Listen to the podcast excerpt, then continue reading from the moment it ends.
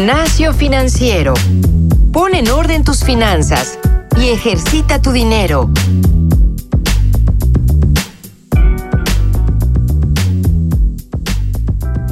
Hola, ¿qué tal? Bienvenidos a otro episodio de Gimnasio Financiero. Yo soy Jimena Camino y como siempre me acompaña Francisco Eguiza. Paco, ¿cómo estás?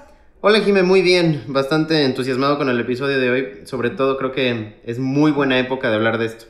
Estoy completamente de acuerdo, Paco, y la verdad es que admito ser una completa... em, Neófita. neófita en este tema. Em, el tema son tandas, ¿no? Y la verdad es que toda la vida he escuchado sobre las tandas.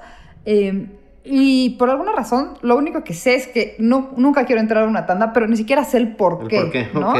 Eh, escucho a mucha gente muy feliz con las tandas. He escuchado varios comentarios que, que les puedo comentar eh, dentro de este episodio. Eh, pero Paco, por favor, por favor, ilústrame qué es una tanda. Bueno, eh, una tanda en sí es un ahorro informal en grupo. ¿Ok? Y ojo aquí, el- la palabra informal es importantísima porque en un momento quiero hablar un poquito de ventajas y desventajas, que de hecho, nada más teniendo un poco el contexto y el concepto de cómo lo voy a hablar, incluso las ventajas pueden llegar a ser desventajas y te voy a explicar por qué. Informal me suena un poco a no pagar impuestos. Eh, no tanto. En realidad, digo, ahorita, ahorita me voy a ir muy, muy claro en, en el tema de, de los datos duros. Primero me gustaría hablar sobre datos duros. ¿Ok? Eh, uno de, de los que más me sorprendió es que, en primer lugar, el 32% de la gente que ahorra, ahorra de manera informal. ¿Ok? Eso es es decir, abajo importantísimo. del colchón o en una Exactamente. cancilla o así. Ok. Ahora, en este ahorro informal, las tandas son las que tienen mayor porcentaje, o sea, mayor pieza de ese pastel. Ok. Las tandas tienen el 33% de todo ese ahorro informal. Ok, del 20... ¿Cuánto? Del 32.4, Ajá. 33% Es, son las tandas. son tandas. Ok. Ahora, Paco, una pregunta. ¿Sí podemos decir que las tandas son un ahorro? Mira, ahorro en, en la extensión que nosotros en gimnasio financiero hablamos, definitivamente no. ¿Ok? Y te voy a decir por qué. Porque algo que nosotros hemos dicho es que la mejor práctica de ahorro es generar rendimiento, ¿cierto? acuerdo. Una de las cosas más relevantes en cuanto a tanda se refiere es que definitivamente no generas rendimiento y dos, la inflación pues te pega fuertísimo. Porque hay tandas que llegan a durar un año. Es más, aún si hay tandas, eh, si alguien de los que me está escuchando eh, tiene, eh, está dentro de una tanda, puede saber, y ahorita voy a explicar en sí qué es una tanda, creo que me salté un paso.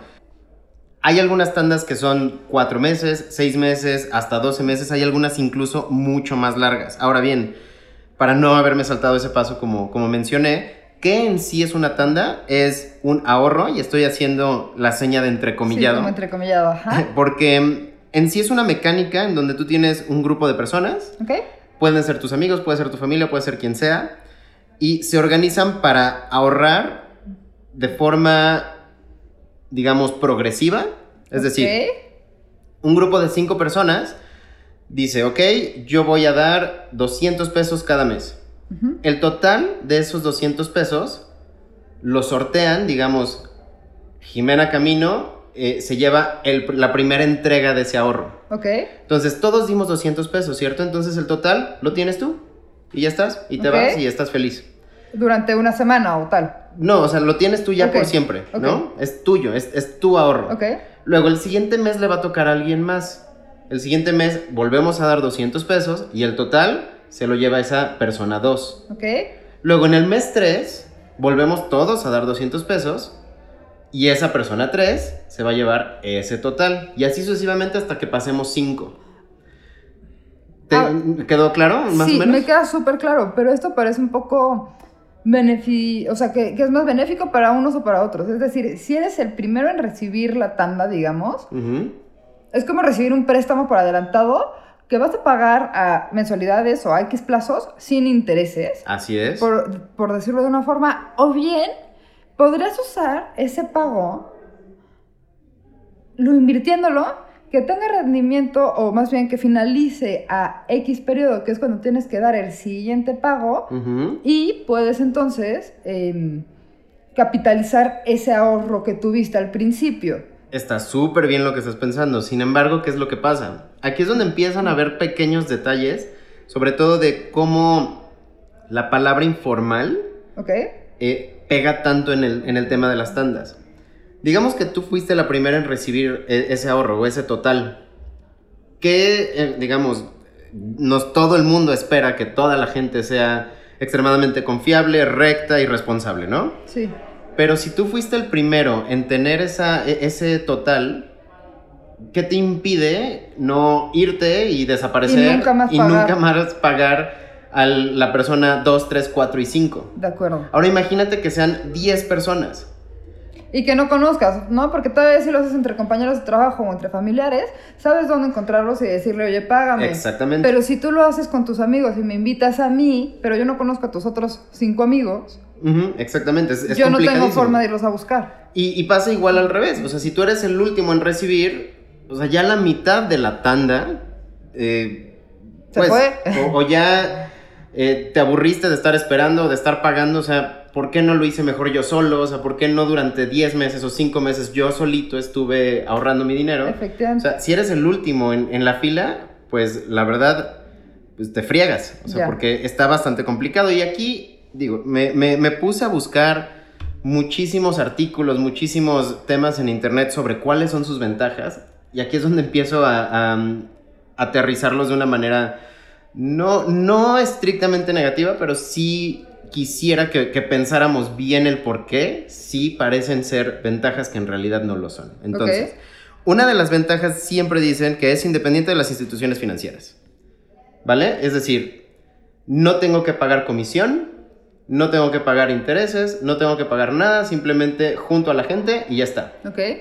Pero yo lo veo como una desventaja grandísima, porque si ¿Quién alguien... protege tu ahorro? ¿Quién protege tu ahorro? O sea, si Pepe y Juan se fueron y ellos ya tenían el, el- el total, pues no puedes ir a la Conducef, no puedes ir a la Comisión Nacional Bancaria y de Valores, o no puedes ir a ningún lado. Es más, ni siquiera, ni siquiera al Ministerio Público a decir, este tipo me dejó de pagar la tanda. Exactamente. Entonces, eso es un- una desventaja que es muy grande a mi manera de ver que allá afuera lo ven como una ventaja. ¿Ok? O sea, está bien, no tengo que firmar contratos. Perfecto. O sea, al contrario, que no firmes contratos es un problema. Claro. Y grave. Claro, estás, con- o sea, estás confiando, que no está mal confiar en la gente, ¿no? Pero, pero sí llega un punto, sobre todo tratándose de dinero, que incluso puede generar problemas y rupturas de amistades y relaciones muy, muy largas.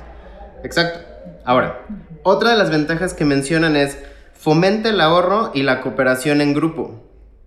Yo creo que no está fomentando el ahorro, todo lo contrario. Yo lo que creo es que no están teniendo en cuenta que la inflación, después de 6 meses, 12 meses, 8 meses, pues también ya está pegando, ¿cierto? Entonces, Claro. uno, el ahorro no te está dando rendimientos. De acuerdo. Dos, la inflación te está quitando la capacidad de, de- de- no es de pago, o sea, sino lo que siempre decimos. 100 pesos hoy te compran 100 manzanas. En dos semanas, esos 100 pesos probablemente te compren 95 claro. manzanas. De ¿no? acuerdo, de Y en acuerdo. un año, 80 manzanas. De acuerdo. Entonces, definitivamente no fomenta el ahorro, sino fomenta que tu dinero probablemente valga menos, ¿Ok? ¿cierto? ¿Ok? Muy de acuerdo. Muy de acuerdo. Entonces, eh, otra de las cosas que también dicen que es una gran ventaja es, hoy si tú entras a una tanda, no tienes que pagar nada. Perdón, pero hay un montón también de, de- de instrumentos de ahorro que no tienes que pagar Nada. Nada tampoco. Por ejemplo, digo, eh, Cubo es uno de ellos. O sea, tenemos el, el instrumento de plazo fijo y aperturar cuenta no te cuesta nada, no hay una comisión. Entonces, eso también está fomentando la desinformación. Claro, ¿cierto? y que al final, a ver, si, por ejemplo, supongamos que tú estás ahorrando un año, ¿no? En una tanda, tienes una tanda un año, Ujú, dividida en semanas, ¿no? Y entonces tienes a 52 personas, que para empezar va a ser un tema cobrar a 52 personas. Exacto. Eh, y supongamos que ahorras 200 pesos al- a la semana, ahorras entre comillas, otra vez. Em, tú podrías estar metiendo 200 pesos en este plazo fijo. ¿no? Que se vaya venciendo cada vez a menos semanas. Primero 365 días y luego una semana menos y luego una semana menos. Y al final acabas ahorrando lo mismo, entrecomillado, Ujú, más un interés. Exacto. ¿Cierto? O Así sea, es. estamos, o sea, sí, sí tengo bien la lógica. Sí, sin duda. Ok, ok. Entonces, una de las cosas también relevantes, digo, una de las mejores prácticas, ahorita que estabas mencionando el tema de 52 personas, eh, hay páginas que literal te están dando como las mejores prácticas para hacer una tanda, ¿no? Y te dice, bueno, no más de 10 personas, este, no más de 8 meses, máximo 10 meses, cosas por el estilo. Sí. Y de todas formas, están pues irrumpiendo en, en- en la buena práctica del ahorro. Sí, entre ¿cierto? comillas. Exactamente. Entonces, otra de las cosas también muy, muy relevantes es que no necesitas mucho dinero para entrar a una tanda. Ok. Es decir, en realidad tú puedes empezar a ahorrar, otra vez entrecomillado, desde 100 pesos al mes o 100 pesos a la semana, o sea, es, es muy poco. ¿Qué pasa? Muchas personas piensan que el ahorro en un, en un banco, en una banca tradicional, y en, algunos, en algunas ocasiones, si es correcto, tienes que empezar a abrir una cuenta con a partir de mil pesos y no puedes hacerlo O con 10 menos. mil. O 10 mil o más. Ajá. Y la realidad es que tampoco es correcto. Ya hay muchas instituciones que te permiten aperturar cuentas de ahorro desde 100 pesos. Ok. Otra vez, Cubo es una de ellas. Y, y digo, menciono Cubo porque seguramente hay muchas otras allá afuera que, que- que te permiten Y hacer... que valgan la pena. Y que valgan la pena. Sin embargo, a ver, yo lo que me puse a enfocarme es a toda la investigación de, de- de la parte de la tanda en sí. Entonces, eso es otra vez una mentira y es una ventaja que para mí resulta en una desventaja. Otra vez es desinformación. Luego, ahora llegan, digo, estas fueron las ventajas, entre comillado. Las desventajas también pueden ser brutales y muy grandes. Hay siempre en todas las tandas alguien que le llaman el coordinador. ¿De acuerdo? El coordinador es uno, el que conjunta al grupo. Y te cobra. Eh, Exactamente. Entonces, eso que acabas de decir es importantísimo. Imagínate ser la persona que tiene que cobrarle Sí, a- a todo el grupo. O sea, te van a terminar odiando, te van a terminar aventando el dinero en la cara, no lo sé. O no pagando. O no pagando. Y entonces, tú tienes a nueve personas que están esperando su dinero y a ti los que no te pagaron, entonces, ¿qué vas a hacer? ¿Lo pones tú? No, qué horror. No, no, o sea, no. es, es peligrosísimo. O sea, tú como coordinador de una tanda podrías estar perdiendo un montón de lana porque la gente que confió en ti, pues no está sopesando que hay alguien que ya no pagó o dos personas que ya no pagaron. De acuerdo, ¿y qué cara le pones a tu amigo que es el último y que le dices, oye, ya se me bajaron seis? Sí, no, exacto. O a tu papá, no sé, ¿sabes? Porque también hay familiares a los que les dices, ay, perdón, es que mi hermano se bajó, pero tú eres el coordinador, pero tampoco quieres conflictos familiares, ¿sabes? O sea, sí ha de ser un tema muy, muy complicado. Exactamente. Ahora también, la otra eh, desventaja muy importante es definitivamente siendo un grupo, aún sea pequeño o sea grande, hay expectativa, ¿cierto? Entonces, cuando tú, y, y digo, lo mencionamos hace un momento, quisiera nada más detallar un poco más, cuando tú eres el primero o eres el último, regularmente, eh, vaya, hay ciertos eh, beneficios o motivadores. Siendo el último, pues al menos sabes que todo tu dinero que pagaste pues, lo vas a recibir de Exacto. vuelta, en teoría. Y, Es como asegurar tu ahorro, ¿no? De Ajá, exactamente. Si eres el es que primero- todos pagan. Exacto. Si eres el primero, pues ya, perfecto. Te, en la día uno vas a tener el total. Tu préstamo sin intereses. Si eres de los de en medio, también es súper cruel porque ahí es justamente en medio y hay una estadística, o sea, el 23% de todas las tandas, a la mitad de la tanda se destruyen. Uh, Entonces es, es un montón, o sea, imagínate cuántas personas que entraron a una tanda, o sea, literal, de 100 personas, 22 se van, o sea, bueno, 22 tandas mueren. ¿Y Es- qué haces? O sea, es que no puedes hacer es nada, que no serás el hacer- último. Sí, no puedes hacer o nada. sea, tú ya le diste tu dinero a 22 personas o a las que sean. Ajá, a 10 o Ajá, a o 8. a la mitad de las que te tocaban y no recuperaste nada. exacto. Y o sea, como te no- robaron, literal. Y como no está regulado, no puedes ir a ningún lugar, o sea... A no- quejarte. A quejarte, no puedes. Más que con el coordinador y que Y friega que tú seas el coordinador y te haya sido el último. Así es. Entonces, eso es en resumen y, y digamos, a, a- a grosso modo, el tema en sí de las tandas. Desde mi perspectiva, y, y me gustaría también conocer un poquito de, de qué piensas tú después de lo que platicamos, desde mi perspectiva, no valen la pena, son súper negativas y de hecho, como dije ya tres veces, desinforman y no están promoviendo un buen ahorro. Claro, Paco, la verdad es que, a ver, me queda muchísimo, muchísimo más claro, gracias. Este, eso, al menos la única ventaja que le vería es que seas el primero de la tanda y que puedas capitalizar o más bien y que puedas de alguna forma tener rendimientos por ese primer pago que te dieron a ti. Sería la única ventaja que le veo. Pero si lo que dices es por rifa, está cañón que te salga el primer lugar. Claro, y además lo que acabas de decir, y, créeme que eh, estuve investigando un, buen rato en eso, o sea, digo, nadie lo tiene en la cabeza. Claro. O sea, es algo que tú hiciste ahorita como un truco de, ah, bueno, pues si recibo la primera, pues la meto a inversión, tengo rendimiento y pues ya le gano un poquito. Claro. Oye, la verdad, sí, pero la verdad es que no, no me parece realmente atractivo. Em, incluso me hizo pensar, sobre el podcast que tenemos la próxima semana. No se lo pierdan, porque si estamos hablando de ahorro a la semana, a la quincena, al mes, les va, de verdad que les va a gustar muchísimo el podcast de la próxima semana. Ok. Em, entonces, eh, de verdad, el consejo, bueno, la conclusión a la que yo llego es, aléjate de las tandas. Tenía razón en la intuición que tenía, ¿no? Eh, digo, ya cada quien sí cree que quiere y es su mejor opción una tanda, pues adelante. El consejo desde el gimnasio financiero es, hay otros instrumentos de inversión que aseguran su dinero, ¿no? o incluso de ahorro, que tal, que, que aseguran su dinero y que no le están perdiendo a la inflación. Exacto, porque eso de la inflación es algo relevantísimo. Y digo ya para cerrar, porque mucha gente dice, bueno, yo confío perfecto en mi hermano, en mi hermana y en mi papá claro que confías en ellos y no te van a defraudar ni nada. Pero todo el mundo puede tener un revés económico en cualquier momento. Y, no nada más eso, sino, ok, quedan perfecto, pagan los cinco de la familia.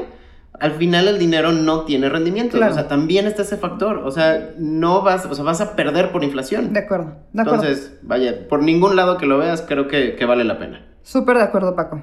Entonces, pues muchas gracias, de verdad. Muy, muy esclarecedor. Muchísimas gracias a ti, Jime. Y recuerden, este fue también un tema que, nos pidieron ustedes. Eh, así que eh, recuerden contactarnos a mí a Francisco Javier arroba cubofinanciero.com. A mí me pueden encontrar en jimena, arro, jimena arroba cubofinanciero.com, jimena con J, cubo, con, K, ¿no? Como siempre hago la, la anotación. Por último, Paco, antes de cerrar, Quiero agradecer a Víctor Gutiérrez. Víctor, muchas gracias. Víctor nos escribió la semana pasada. si recuerdan el podcast de la semana pasada, hablamos sobre tarjetas de crédito y cómo usarlas y los beneficios que podría tener o no. Em, y Víctor eh, nos escribe lo siguiente. Buen día Jimena y Francisco. Les escribo primero que nada para felicitarlos por este podcast, que en verdad me ha ayudado a entender más sobre finanzas, a administrarme mejor y gracias a Cubo lograr mejores rendimientos con mi dinero. También aprovecho para pasarles un tip con respecto al podcast 88, mejores prácticas para usar tarjetas de crédito. Una de las cosas que a mí me ha funcionado bastante bien es el de usar mi tarjeta de crédito en la mayoría de mis compras en lugar de usar efectivo. Y así dinero en efectivo que tenía destinado para la compra, meterlo a mi cuenta de cubo y abrir una inversión estableciendo como vencimiento unos días antes de la fecha de corte de mi tarjeta de crédito para que así genere algo de rendimientos y con ello ganar eh, digo, perdón, y con ello lograr pagar en su totalidad la deuda de mi tarjeta. Espero que este tip lo puedan dar a conocer a más personas, ya que a mí me ha dado resultado. Sigan así con el podcast, que yo seguiré confiando en Cubo. Un saludo, Víctor Gutiérrez. Víctor, muchísimas gracias por tu, por tu correo. Eh, nos da muchísimo gusto que el, que, el, que el, podcast te ha servido hasta ahora. Y es muy buen tip. Es muy buen tip. Ojalá que, que todos nuestros podescuchas eh, lo puedan poner en práctica si es que les sirve. Eh, y muchas gracias por el tip, Víctor. Buenísimo, pues entonces con esto nos podemos despedir. Como siempre, yo soy Francisco Guisa. Yo soy Jimena Camino. Y esto fue Gimnasio, Financiero.